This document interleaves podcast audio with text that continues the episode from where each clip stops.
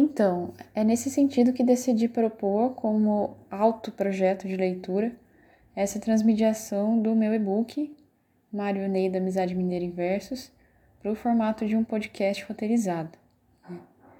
O livro Mário Neida, ele surgiu na transição de 2015 para 2016, quando houve a passagem para domínio público da obra do Mário de Andrade.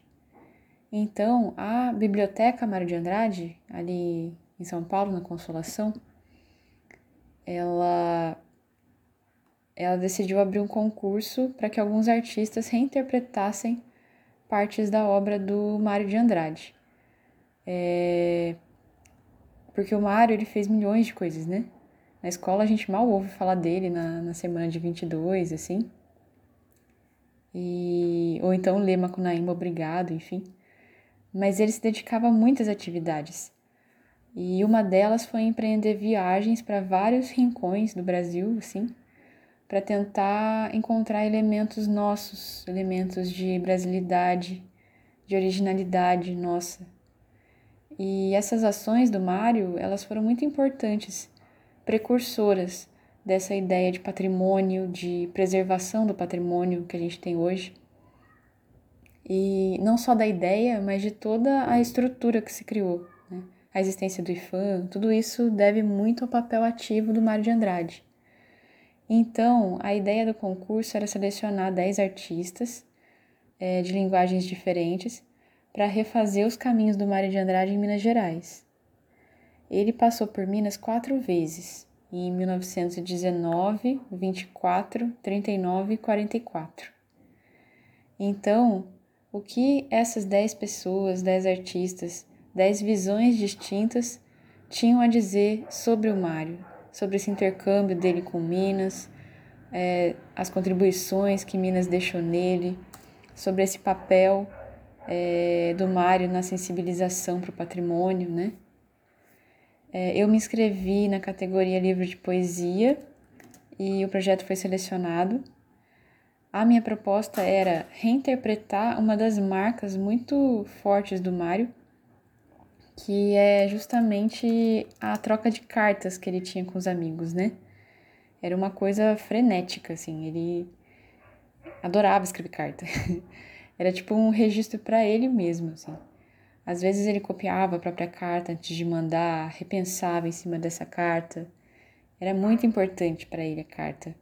Não só como comunicação com esses amigos, né? A função normal de uma carta, mas também como esse registro, um registro de ideias, um jeito de fazer brainstorming, a tempestade de ideias, né? Um registro de si mesmo.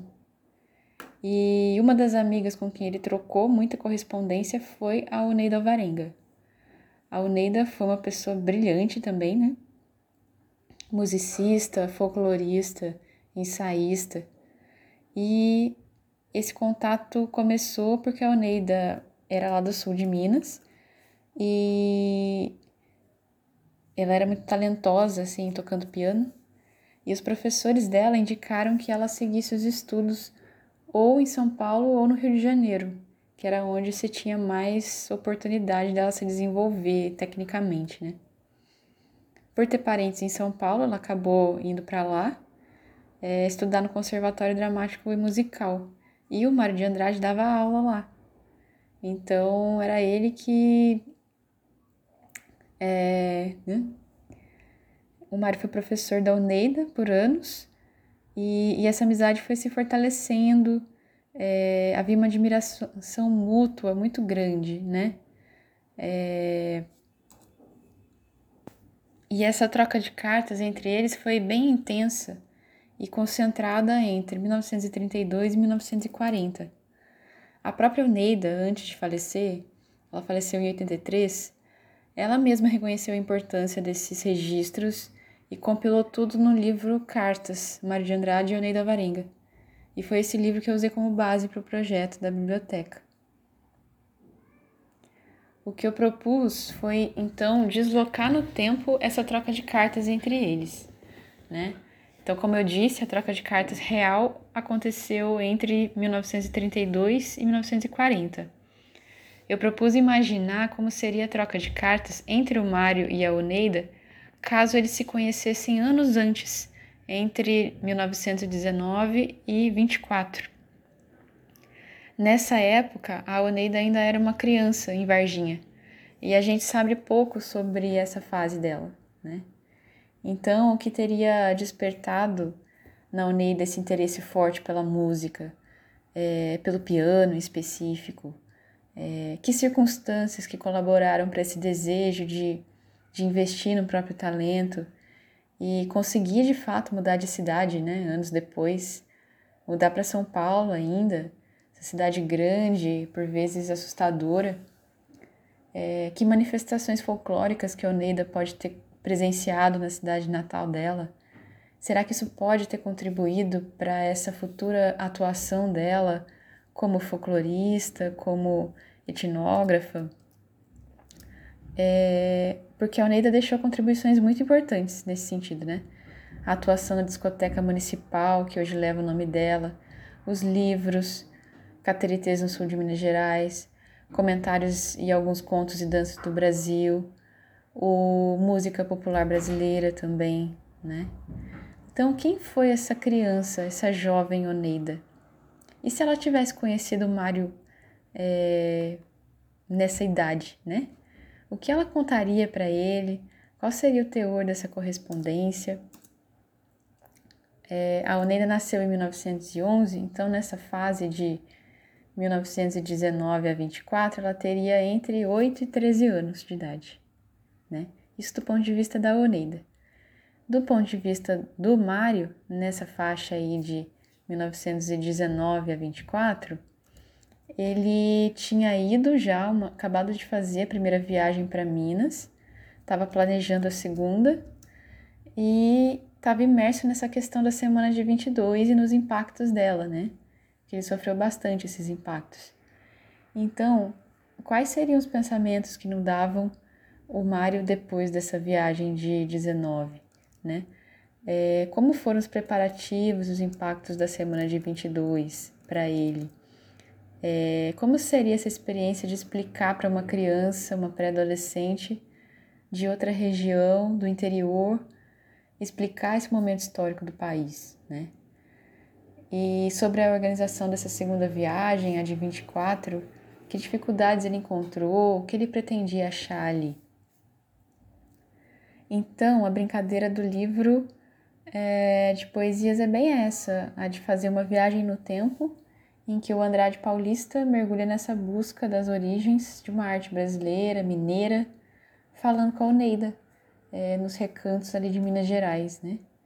E por outro lado, é Salvarenga, menina, desperta, atenta aos mistérios e às oportunidades é, que a cidade grande ali, São Paulo, podia trazer para ela.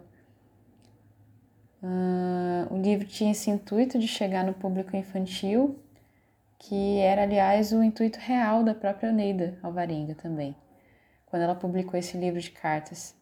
Ela diz, em certo ponto, abre aspas, essa correspondência já é história e história que interessa a várias gerações, inclusive e especialmente as bem jovens, que ou conhecem mal ou desconhecem completamente o seu autor.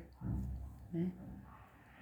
Então, é, além do registro histórico que essas cartas reais trazem, elas são interessantes para trabalhar a questão do silenciamento das mulheres na nossa história também, porque a Oneida foi importantíssima nesse cenário da da etnografia, das danças, das tradições, e ela mesma se, silencia muito.